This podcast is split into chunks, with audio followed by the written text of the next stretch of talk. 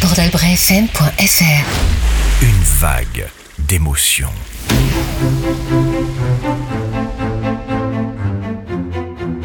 Destination les Landes avec escale en Pays landais pour explorer avec vous d'autres facettes de votre territoire. Aujourd'hui, je reçois Yann Cosian, musicien, spécialiste et amoureux de la cornemuse, concepteur du Festival international de cornemuse qui se déroule chaque été à Souston, compositeur, professeur de musique et créateur du département de musique et danse traditionnelle au Conservatoire de musique des Landes, chercheur et conférencier. Avec lui, je vous propose aujourd'hui une escale musicale en pays landais. Pour notre première escale en pays landais, nous allons aborder avec Yann Cosian la question de la danse traditionnelle. Alors Yann, explique-nous un peu qu'est-ce que c'est la danse traditionnelle dans les Landes? Alors, la danse traditionnelle, euh, on peut par- parler d'abord, euh, si vous voulez bien, de la danse traditionnelle en général. La danse traditionnelle, c'est une danse qui est née et pratiquée sur un, territoire, sur une zone géographique. Et euh, on va parler, par exemple, euh, de danse traditionnelle andalouse. Ce sera le flamenco. C'est donc euh, pour les Landes, eh bien ce sont euh, de la même façon des, danses qui sont nées euh, sur ce territoire-là et qui ont une spécificité euh, qui euh, n'est pas pratiquée ailleurs. Euh, c'est ça les, les danses traditionnelles. On verra après que ça devient plus subtil que ça avec le temps, mais on peut donner une définition assez simple et assez généraliste de cette façon-là. Revenons-en aux Landes, explique-nous qu'est-ce qu'il y a de particulier dans les Landes au niveau de ces danses? Alors, ce qu'il y a de très particulier dans, les Landes, et je dirais dans les Landes de Gascogne, euh, c'est-à-dire toute cette partie qui, était euh, constituée de Landes, donc d'un territoire euh, assez plat, avec très peu d'arbres, fait de bruyères et de brandes et de, de, de genêts, c'est qu'il y a un, un grand paysage de type steppe, en fin de compte, et qui a été transformé en quelques années, quelques dizaines d'années, en plus grande forêt d'Europe, une forêt industrielle. Et ce traumatisme-là qu'a vécu la population, en fin de compte, a fait que la mémoire de toutes les strates de danse euh, constituées par les générations se sont conservées. C'est ça qui fait la grande particularité de, de, de la danse traditionnelle dans les Landes. C'est qu'on a conservé la mémoire des, des danses qui étaient pratiquées euh, au début du 19e siècle, milieu du 19e, fin du 19e et puis au 20e. Parce que généralement, ce que l'on peut dire, c'est que les générations qui se succèdent ont toujours envie de d'avoir leur danse propre. Même si elles restent une danse traditionnelle, elles ont leur danse propre pour se démarquer un peu des anciens, pour montrer euh, qu'ils sont à la mode. Et malgré ce phénomène-là qui est général et qui est euh, qui fait partie de la nature humaine, le traumatisme de la forestation a fait que dans les Landes, quand nous nous sommes arrivés, alors nous c'était la génération euh, des, des années euh, née dans les années 50-60, quand nous nous sommes intéressés aux, aux, aux danses traditionnelles, eh bien nous avons retrouvé auprès des, des gens que nous avons rencontrés une connaissance de toutes ces danses-là il n'y avait pas eu un oubli, comme dans certains endroits. Toutes ces danses étaient encore connues et pratiquées. Donc elles étaient encore vivaces dans les années 50-60 Même vivantes, ouais.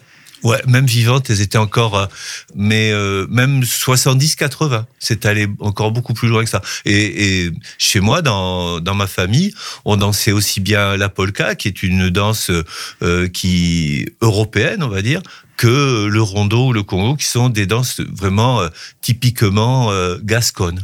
Et comment se passait euh, ou se passe la, la transmission de ces danses?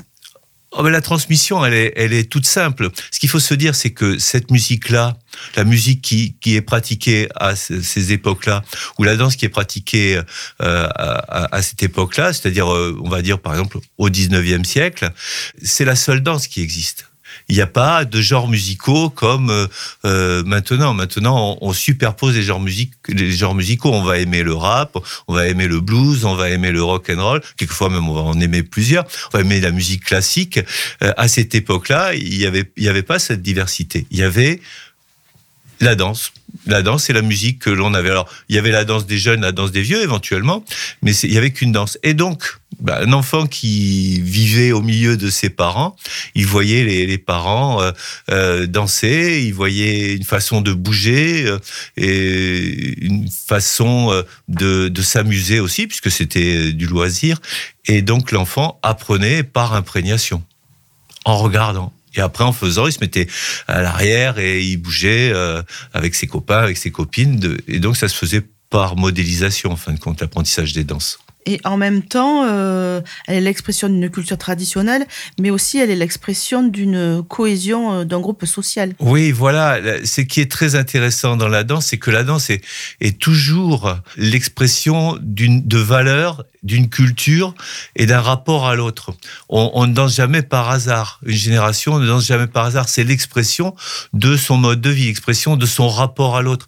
Si, si on prend l'exemple dans les Landes, les, les exemples les plus anciens que l'on ait, c'est-à-dire, on va dire, dans les la période de 1800 à 1850, les Landes, c'est un, paysage, donc comme j'ai dit tout à l'heure, très aride, un peu fait euh, de, de steppes, avec des, herbes euh, un peu hautes, des mares un peu partout, des zones marécageuses, des troupeaux de moutons, euh, des villages et des quartiers très très très espacés, très éloignés les uns des autres, et donc des gens qui vivaient, euh, mis à part le passage des bergers et de quelques colporteurs, qui, qui vivaient repliés sur eux-mêmes. On appelle ça en autarcie. Ils étaient autosuffisants ils se débrouillaient pour manger, euh, pour euh, euh, se distraire de façon autonome, par quartier. Euh, on, on, retrouve, et on a retrouvé, nous, cet esprit de quartier vraiment dans, dans les Landes. Et on, même si on le voit à Vieux-Boucau, à Souston, on a encore des quartiers qui sont forts comme ça. Euh, à Souston, il y a Costemal, il y a Ardit, c'est vraiment des quartiers qui ont leur personnalité. Carrément, hein, ils ont leur personnalité. Mais dans cette période 1800-1850, c'est encore plus marqué.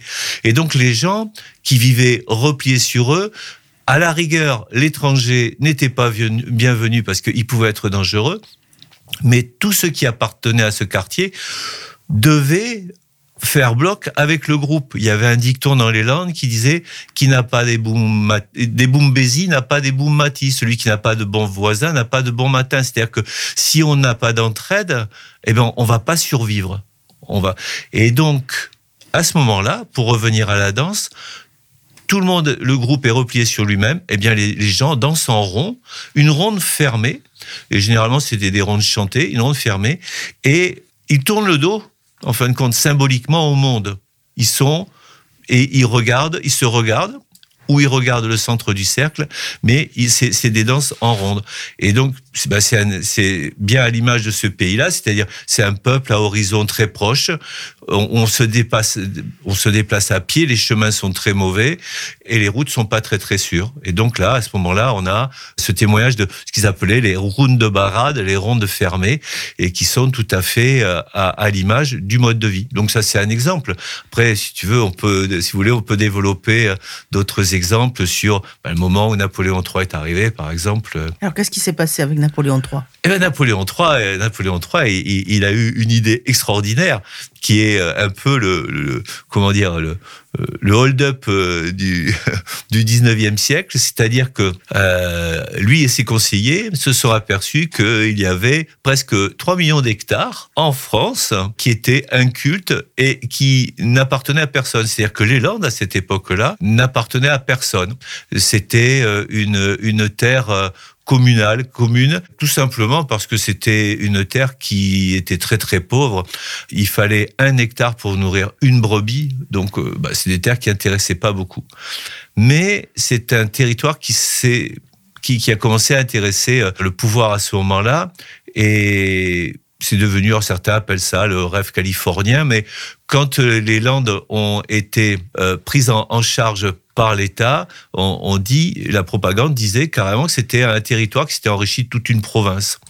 Donc, euh, je vais vous passer euh, toute la propagande qui existait à ce moment-là, mais pour euh, faire passer le fait qu'on allait morceler en parcelles de, de terrain sur lequel on allait planter des pins, on a dit que les Landais étaient tous petits, malades, qu'ils avaient le palu, que le Landais était le chaînon manquant entre le singe et l'homme. Enfin, ça a été euh, vraiment énormément de, comment dire, de propagande pour, pour dévaloriser les Landes et dire ils ont besoin de nous, on va les sauver. On Et va à- les civiliser. On va les civiliser et on va les sauver parce qu'ils sont de mauvaise santé, ils, sont, ils sont tout jaunes, euh, ils sont mal nourris, euh, ils se, ils se vêtissent de, de, ils sont vêtus de peau de bête. euh, on a dit que dans le Marensin justement, et ils avaient quatre pattes. Ils- ont confondu avec les moutons, là. Ouais, ouais, ouais. Donc c'était et, et c'était. Enfin, il y a eu des gens très célèbres hein, qui se sont qui, qui sont rentrés dans cette propagande-là. Il y a eu le frère de Victor Hugo. Enfin, ça a été vraiment une, une propagande Et donc à ce moment-là. Quand euh, c'est une véritable machine qui s'est mise en, marche et, euh, et à ce moment-là, euh, avec le projet de forestation des pins, donc qui était destiné à, pomper l'eau, à assainir, il y a eu énormément de routes qui ont été tracées pour utiliser les mules notamment, et puis un chemin de fer. Un chemin de fer qui a été fait entre Paris, Bordeaux et Bordeaux et Bayonne. Il faut savoir, par exemple, que pour aller euh, de, Souston à, Paris, il fallait 12 jours de diligence. Pour faire après euh, Dax, euh, Paris, il fallait plus que 31 heures en train. Ça a été une révolution énorme. Et donc, toutes ces avancées de progrès ont fait que les quartiers, ben, progressivement, se sont un petit peu ouverts.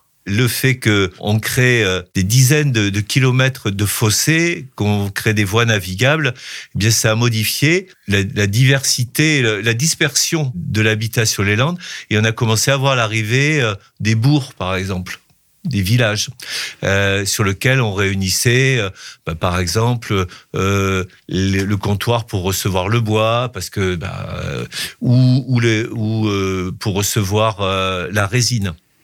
Et donc, à ce moment-là, le mode de vie change. Le, le hameau s'ouvre, l'autre n'est plus forcément euh, ne fait plus forcément aussi peur.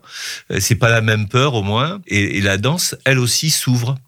Et donc cette ronde fermée, cette ronde de barade, elle s'ouvre elle aussi. Et les gens changent à ce moment-là leur façon de danser. Et au lieu de danser en ronde fermée, ils vont ouvrir la, ronde, ils vont appeler ça rundeo. Et donc, on a euh, une danse qui devient différente parce que c'est une danse qui est menée. C'est-à-dire qu'à ce moment-là, on a des groupes relativement petits, de 6, 7, 8 personnes, et une personne qui mène le groupe, qui tire la chaîne. Et donc, on a un meneur. Et ce meneur-là, il va pouvoir avoir des expressions parce que lui, il est libre. C'est lui qui décide l'endroit où il va. Euh, et il est, il est libre et il peut sauter, il peut entourer la chaîne, faire un système d'escargot. Et, donc, on, on en arrive au fait que l'uniformité du quartier que l'on avait avant où, tout le monde était complètement solidaire, là, tout d'un coup, l'expression individuelle commence à, avoir comment dire, un, une expression, un sens.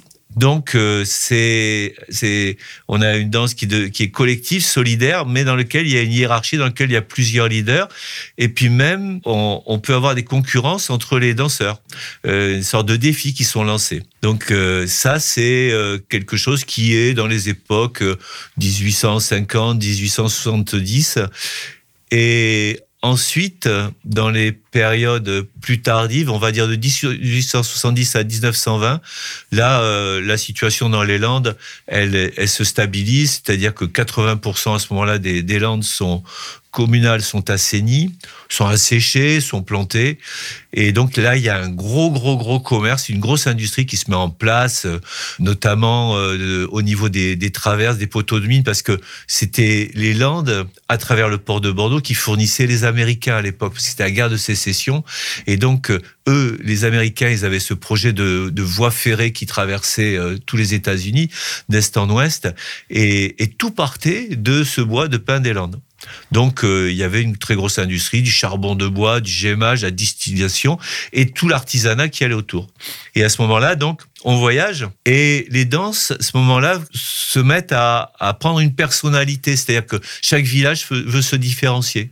Et donc là, on trouve une forme, pleine forme de rondeau, et nous, on en a trouvé plein. Il y a le rondeau d'Arjusan, un rondeau qui était dansé à sabre, qui s'appelle les sabringotes.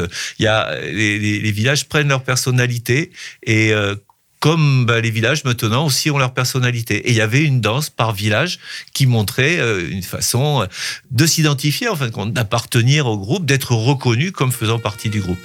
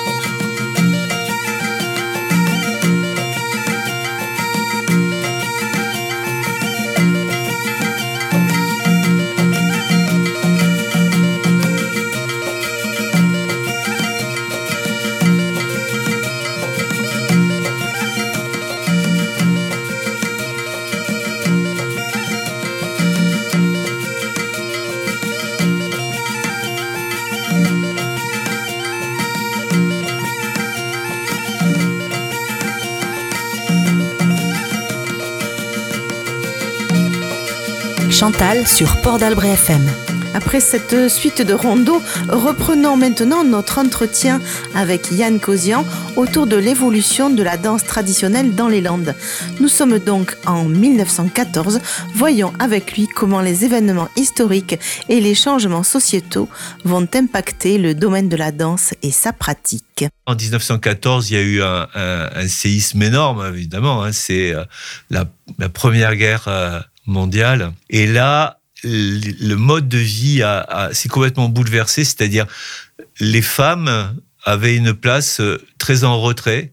Euh, jusqu'à ce moment-là, euh, et on le voit à travers la danse, quand les hommes pouvaient avoir une expression très forte au niveau corporel, se, se, mettre accroupi tout d'un coup, sauter, faire des, des, grands entrechats en l'air, la femme, elle restait toujours très très modeste dans son coin, elle, elle avait des petits pas. À partir du moment euh, après, euh, après la guerre de 14, à cause du fait qu'il y ait plein d'hommes qui soient pas revenus, à cause aussi, on peut dire grâce au fait que euh, elles se sont retrouvées toutes seules. C'est ça, elles ont dû prendre en charge eh beaucoup de la vie quotidienne. La vie quotidienne et la vie agricole, faire tourner la ferme, faire tourner les industries.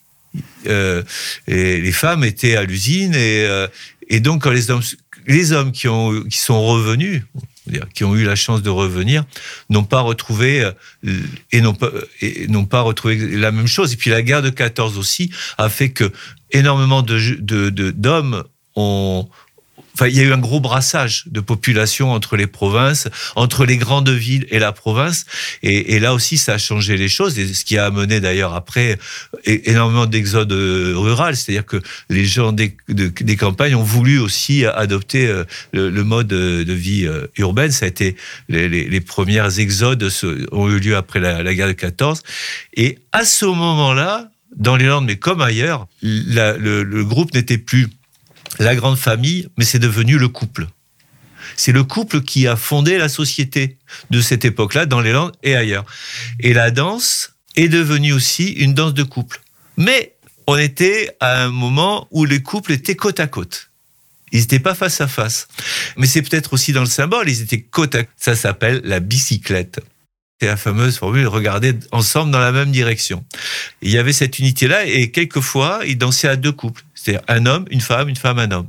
Euh, et donc c'était euh, la danse qu'on a trouvée euh, à partir des années 20 jusqu'aux années 30, 35. À ce moment-là, il y a eu une énorme révolution. C'est-à-dire que le vélo, il a commencé à se généraliser. Et le vélo, bah, c'était une liberté énorme. C'est-à-dire que on pouvait tout d'un coup se déplacer rapidement pour aller dans un autre endroit et donc aller dans le village à côté ou même encore un peu plus loin. Il faisait énormément de kilomètres. C'était incroyable. Il pouvait aller faire 50 kilomètres pour aller danser. Parce que c'était facile. Et puis bon, physiquement, ils avaient euh, une autre euh, constitution que nous. C'était euh, des gens qui avaient vraiment l'habitude de travailler.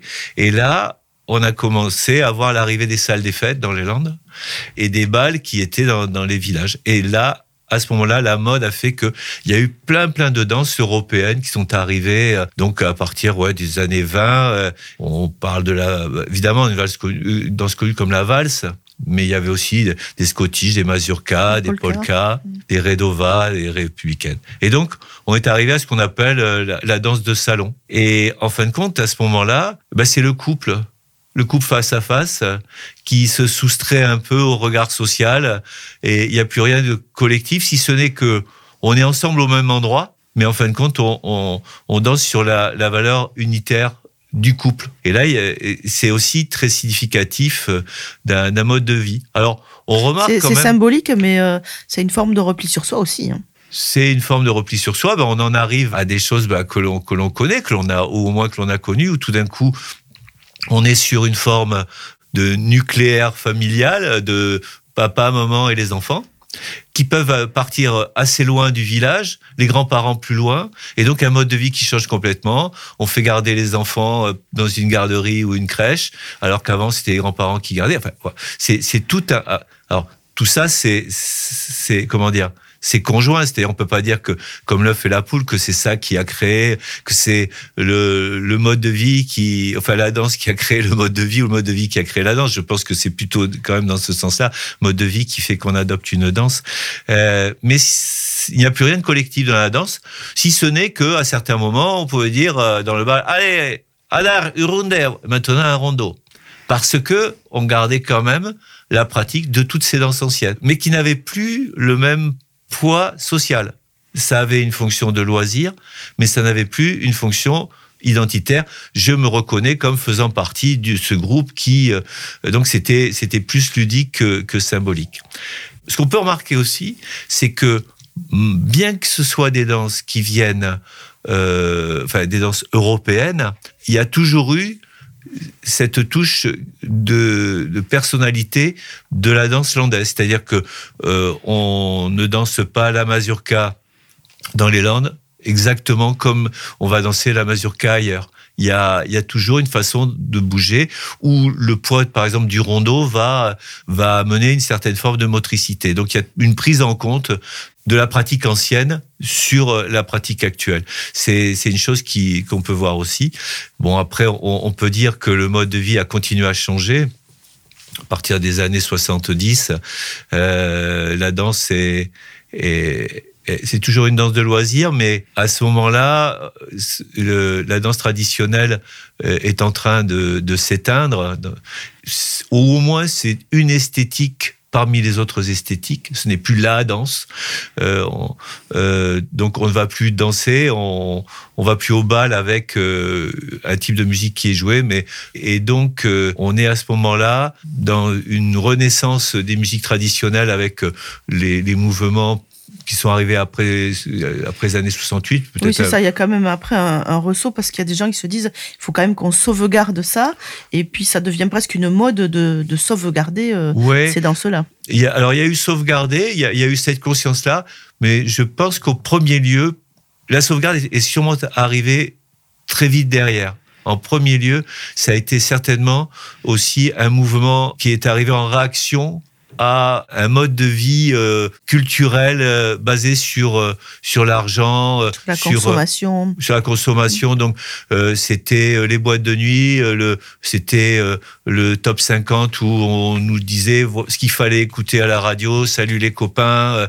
et, et donc, toute cette génération-là a dit, hop, nous, on- n'a pas envie de, de, de, de, de cette culture marchande.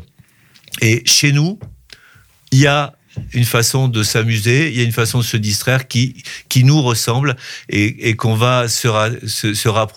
Et donc, il y a eu cette démarche de cette euh, génération-là, qui, qui, qui avait 20 ans dans les années 70 et 80, et qui se sont, qui sont allés à ce moment-là, effectivement, faire du collectage et de la sauvegarde de, de patrimoine, et, donc apprendre à danser, à jouer, euh, les, danses qui étaient pratiquées dans les Landes. Et donc cette génération-là a fait un travail de collectage, mais, mais qui était aussi une forme de loisir et de, et de s'amuser, et s'est réapproprié et a recréé, en fin de compte, euh, les danses. Moi, je me souviens, dans les années, euh, début des années 80, avoir amené un, un vieux, entre guillemets, de mon village euh, dans un bal, parce qu'il adorait danser, et j'étais très content. En retour, euh, je lui ai dit, alors, c'était bien? Il me dit, ah ouais, c'était bien. Et, je lui dis, mais ces balles-là, les balles folk, c'est comme autrefois? Il me dit, ah non, ça n'a rien à voir. Donc, euh, on s'était, on avait recréé euh, avec euh, les danses qu'on avait collectées un nouveau, nouvel univers. Mais ce qui est un peu aussi euh, la caractéristique de la tradition, peut-être qu'un jour on pourra en parler, mais la tradition, c'est aussi quelque chose qui évolue tout le temps. C'est pas quelque chose qui est, euh, qui est bloqué. Et puis pour terminer, peut-être le- ce sujet-là, sur on danse ce que l'on est. Il y a, y a peut-être une petite, euh, comment dire, une petite pirouette à faire, c'est que dans ces années après 90, 2000, sont arrivées des nouvelles danses dans, dans le, le, le giron des, des, de ce qu'on appelle les danses traditionnelles. Et ce sont les, des danses, euh, ce qu'on appelle euh, des mixers. Et donc, c'est euh, par exemple la chapeloise ou le cercle circassien. Et le principe de ces danses, c'est que à chaque euh, fois que la musique a fait un tour, on change de partenaire. Et c'est peut-être aussi, euh, c'est là qu'il y a la pirouette, à l'image de notre euh, société actuelle et du rapport que l'on a avec les autres, un rapport qui est bah, dans lequel on, va pouvoir peut-être changer plusieurs fois de, partenaire et puis où on, on risque d'avoir des comment dire quelque chose d'assez superficiel avec les autres parce que quand on danse un tour de musique avec quelqu'un, on n'a pas le temps de mettre en place une grande discussion et une connaissance euh, profonde de la personne. Alors que si on, on danse euh, une valse en couple euh, ou, euh, ou une scottish ou, euh, ou une polka, on va avoir le temps de lier connaissance. Donc c'est peut-être pas, pas par hasard non plus que ces danses-là sont arrivées à ce moment-là. Voilà, toujours pour dire, on danse jamais par hasard. C'était des précurseurs du, du dating, du rendez-vous euh, Ouais, éphémère. peut-être, c'est ça, ouais, ouais, tout à fait, tout à fait. Merci Yann pour ce voyage historique et sociologique dans la danse traditionnelle qui nous permet de mieux comprendre et de mieux interpréter l'évolution de la danse dans notre pays landais, mais aussi dans les autres territoires de France et de Navarre. Port d'Albret FM. Des événements, des reportages, des rencontres dans nos communes.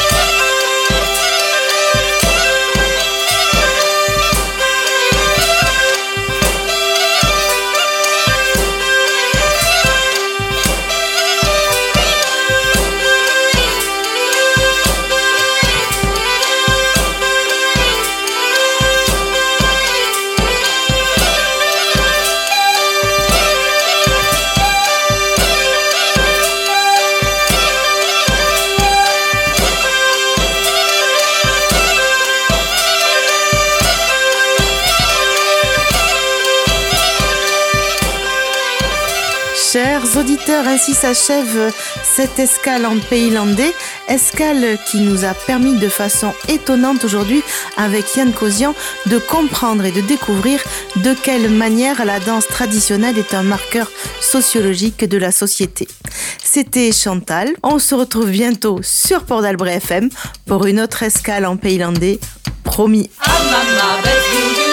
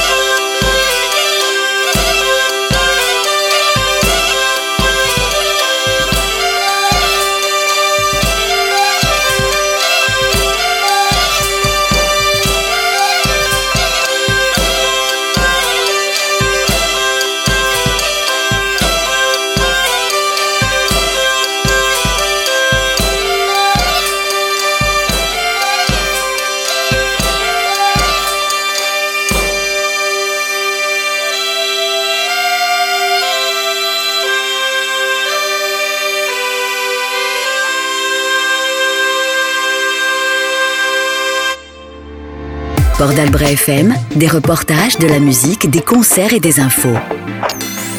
Port d'Albret FM.